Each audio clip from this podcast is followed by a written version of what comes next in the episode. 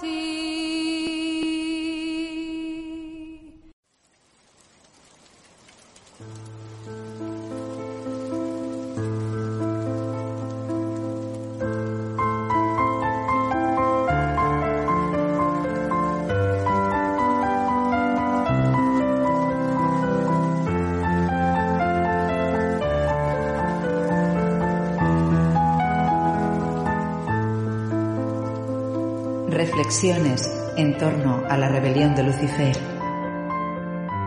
la existencia del mal.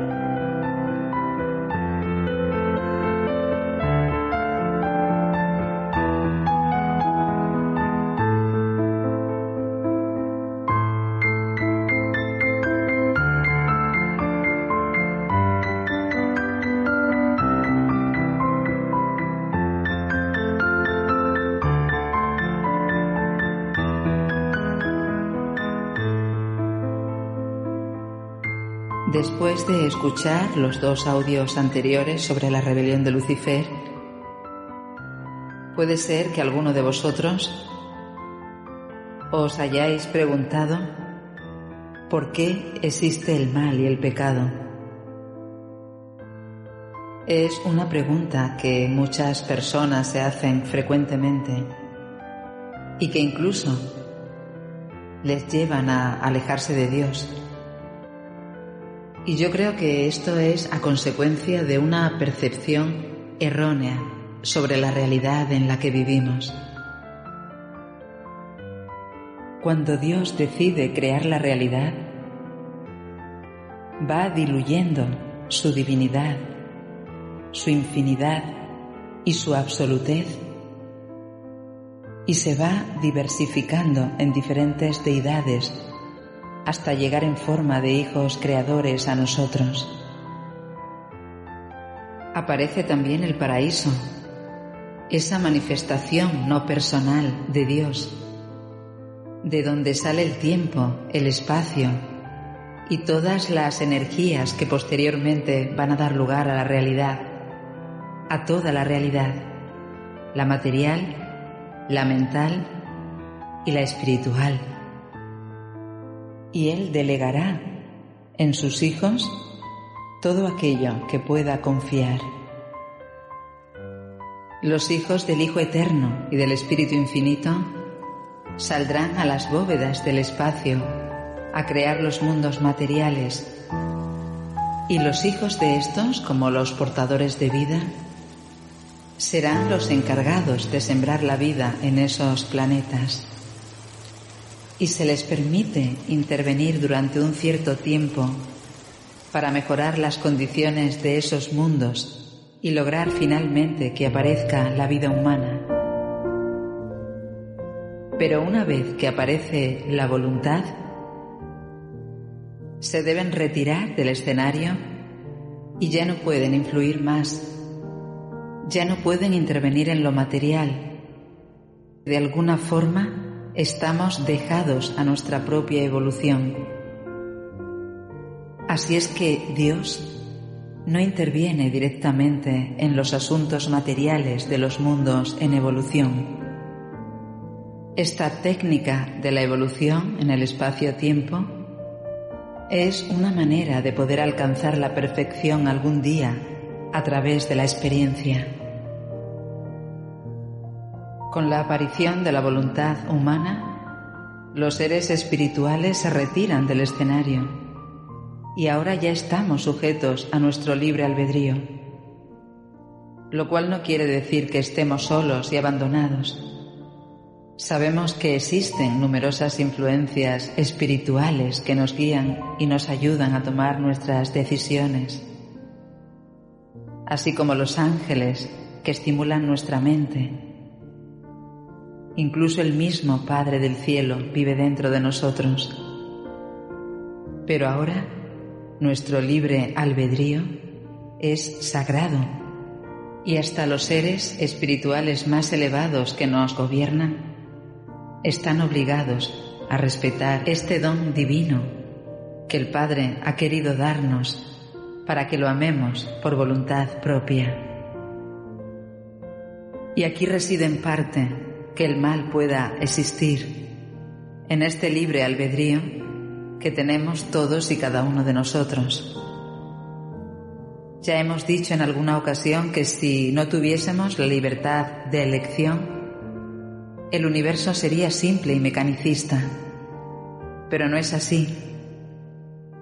Aunque nos resulte muy difícil comprender plenamente el significado del mal, del error, del pecado y de la iniquidad, tenemos que saber que Dios que las deidades no crean el mal ni permiten el pecado y la rebelión, sino que este es potencial en todos los reinos donde las criaturas como nosotros, seres imperfectos, estamos dotados de la capacidad de elegir entre el bien y el mal. Somos lentos en percibir que la perfección y la imperfección contrapuestas producen el mal potencial, que lo verdadero y lo falso en conflicto crean el error desconcertante. Y que el don divino de poder elegir mediante el libre albedrío nos conducen en ocasiones a los reinos divergentes del pecado y de la rectitud. Así es que existe el mal potencial derivado de la capacidad de que podamos elegir entre dos opciones. Tiene que existir en el tiempo, en un universo que contiene diferentes niveles de significados y de valores sobre la perfección pero a veces nos resulta muy difícil diferenciar entre la verdadera y la falsa libertad. Y de todos los problemas derivados de la rebelión de Lucifer, este ha sido uno de los que más dificultades ha ocasionado. Nos dicen en el documento 54 que la libertad es una técnica autodestructora cuando su motivación es poco inteligente, incondicional e incontrolada, y que es suicida cuando está divorciada de la justicia material, de la equidad intelectual, de la paciencia social, de nuestro deber moral y de los valores espirituales. Esta voluntad personal sin frenos y una expresión desordenada de nuestro yo equivalen a un egoísmo total. La libertad sin una conquista asociada y cada vez mayor del yo es un producto de una imaginación humana egoísta. La verdadera libertad es el fruto de nuestro autocontrol en contraste a la falsa libertad que es la pretensión de la reafirmación personal. El autocontrol conduce al servicio a los demás. En cambio, la admiración de nosotros mismos tiende a explotar a los demás para engrandecernos nosotros. No existe un error más grande que esa especie de autoengaño que conduce a los seres inteligentes a anhelar ejercer el poder sobre otros con el objeto de privarlos de su libertad natural. Solo una libertad verdadera y auténtica es compatible con el reino del amor. Incluso nos dicen en el documento 54 que cómo se puede atrever una criatura como Lucifer a usurpar los derechos de sus semejantes en nombre de la libertad personal, cuando los gobernantes supremos del universo se apartan con respeto ante estas prerrogativas de la voluntad y estos potenciales de nuestra personalidad. Y es que la locura de Lucifer consistió en intentar hacer lo irrealizable, saltarse el tiempo en un universo experiencial, donde el tiempo es sumamente importante para poder tomar nuestras decisiones. Su crimen consistió en intentar privarnos de nuestros derechos creativos. Cuando Dios proyectó el universo central con el Hijo y en el Espíritu, desde entonces, desde la eternidad, ha prevalecido ese arquetipo eterno del compartir. Y este arquetipo de compartir es el diseño maestro que también han empleado los hijos y las hijas de Dios que salen al espacio para crear los mundos. Así es que desde entonces, toda criatura de todo universo en evolución que aspira a hacer la voluntad del Padre, estamos destinados a convertirnos en los asociados de estos creadores espaciotemporales en esta magnífica aventura de alcanzar la perfección por la experiencia. Y si esto no fuese así, el Padre difícilmente nos habría dotado del libre albedrío y tampoco habitaría en nosotros, llegando incluso y realmente a asociarse con nosotros por medio de su propio espíritu. Así es que Lucifer, sin saberlo, nos estaba privando de participar en esa larga lucha evolutiva por alcanzar el estado de luz y de vida, de manera tanto individual como colectiva. Este antiguo soberano colocó el proyecto temporal de su propia voluntad directamente en contra del proyecto eterno de la voluntad de Dios, tal como está revelado en la concesión de este libre albedrío a todas sus criaturas. Su rebelión amenazaba con violar de manera suprema nuestra elección. Nos amenazaba con privarnos para siempre de esta experiencia emocionante de contribuir con algo personal y único al monumento que se levanta lentamente a la sabiduría experiencial.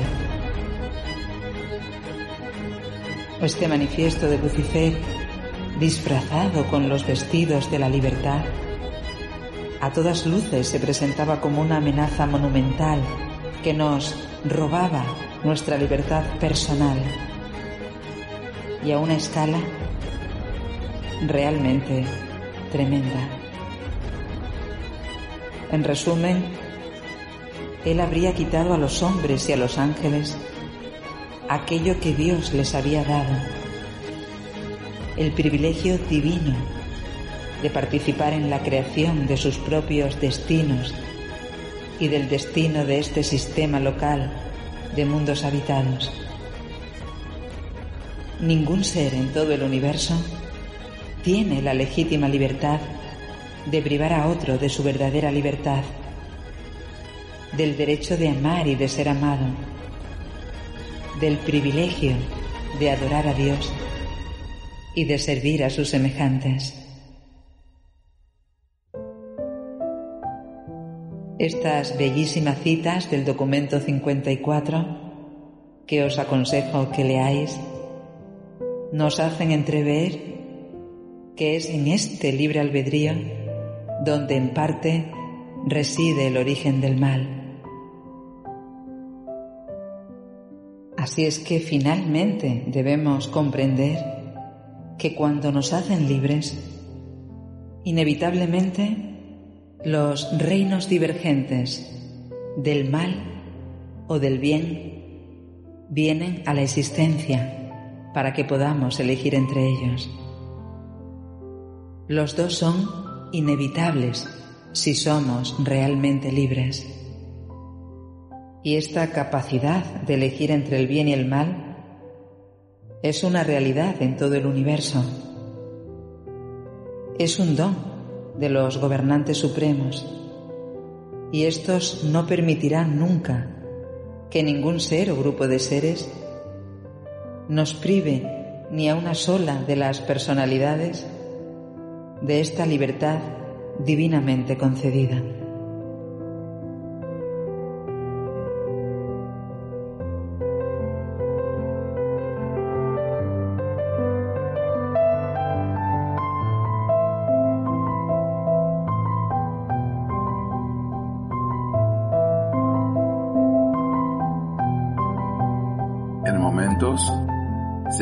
Escuchando cerca de las estrellas con chispa.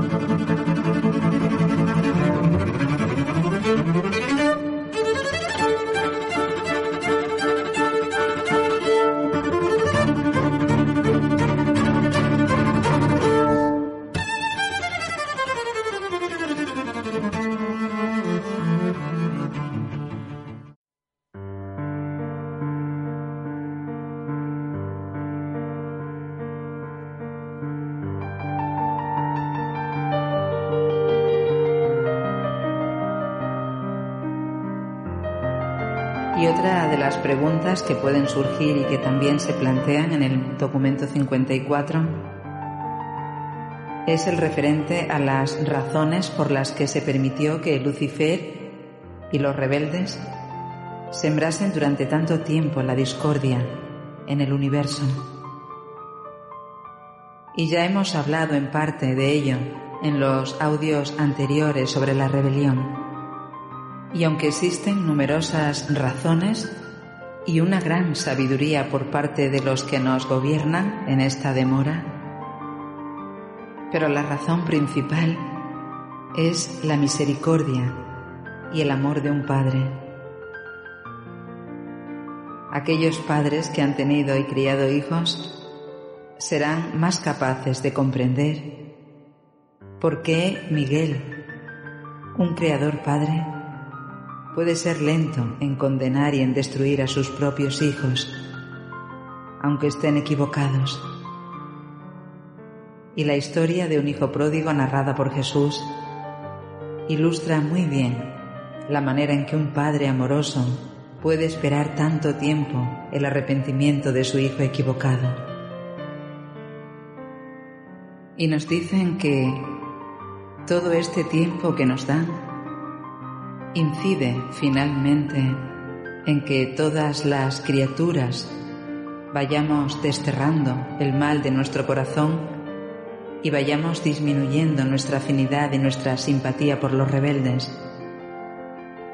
El resultado final será un universo inmune a la rebelión. Para mantener abiertas las puertas de la ascensión hacia el paraíso, es necesario que se facilite el desarrollo completo de la rebelión y asegurar la plena definición de la actitud de todos los seres implicados de alguna manera en ella. Además, también nos dicen que el tiempo es relativo en un universo temporal. Y aunque a nosotros nos parezca muchísimo tiempo, el necesario para juzgar a Lucifer, nos ponen el ejemplo del superuniverso, donde su crimen pudo haberse llevado a juicio a los dos segundos y medios de haberse cometido. Incluso en el paraíso, este juicio es simultáneo con el acto. Pero además también nos comenta que aunque al principio la sublevación de Lucifer pareció ser una calamidad absoluta para el sistema local y para el universo, poco a poco los beneficios de esta rebelión empezaron a acumularse y con el paso del tiempo los Melquisedecs empezaron a enseñar que el bien resultante de la locura de Lucifer había llegado a igualar el mal que se había sufrido. De hecho, ahora enseñan que el bien resultante de la rebelión de Satania equivale a más de mil veces la suma de todo mal. El paso del tiempo ha acrecentado el bien indirecto que se puede obtener de la rebelión y una cosecha tan extraordinaria y tan benéfica procedente de esta maldad solo se puede conseguir gracias a la actitud sabia y misericordiosa de todos los gobernantes supremos del universo y sobre todo a la actitud de un Padre y al triunfo del amor. Porque Dios como Padre tiene prioridad sobre todas las otras fases de la manifestación de la deidad y si un padre afectuoso de una gran familia elige mostrar misericordia a uno de sus hijos culpables de un grave delito, puede suceder que esa concesión de misericordia a ese hijo cause dificultades temporales a todos los demás. Esto es inevitable. Pero nos dicen que hay que quedar clara una cosa, y es que si llegamos a sufrir las consecuencias funestas del pecado de algún miembro de la familia, de algún conciudadano, de algún compañero humano, e incluso de una rebelión que haya en un sistema, podemos confiar en la certidumbre eterna de que estas tribulaciones serán aflicciones transitorias, que nunca se puede poner en peligro nuestra perspectiva eterna ni se nos puede privar en lo más mínimo de nuestro derecho a ascender al paraíso y alcanzar a Dios. Así es que tendríamos de una vez por todas que tener claro que la técnica utilizada para tratar a los rebeldes es una confirmación del amor divino. Pero a medida que ascendamos hacia el paraíso y vivamos muchas vidas, y experimentemos, en definitiva, iremos ampliando nuestro horizonte de significados y de valores y comprenderemos mejor cómo se puede obtener un bien último de un mal limitado en el tiempo. Aprenderemos cada vez mejor que muchas características problemáticas de la administración del universo solo se pueden comprender después de que hayamos adquirido mayor capacidad experiencial y cuando hayamos conseguido una mayor perspicacia espiritual. La sabiduría cósmica es así esencial para comprender las situaciones cósmicas. Así es que este libre albedrío, este don divino que el Padre nos ha concedido, y que puede ser origen en ocasiones del mal, así como este ministerio de misericordia que ejercen con nosotros cuando cometemos un error o un pecado, este freno de la misericordia sobre la justicia, ambos finalmente lo que prueban es que Dios es amor y que este Dios de amor domina los universos y controla con misericordia el destino y el juicio de todas sus criaturas. Y es que el rostro que muestra el infinito a todas sus criaturas y a todas las personalidades del universo es el rostro de un Padre, el Padre universal del amor.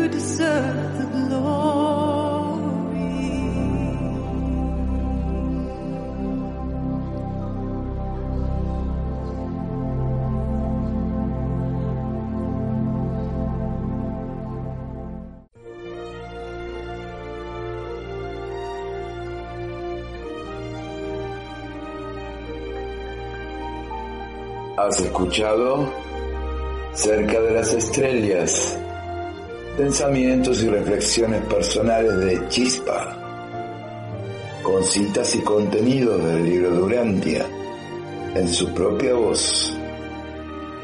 Una gran colaboración internacional con la participación de Charles y para Radio Urantia, la luz de la revelación desde Latinoamérica para el mundo.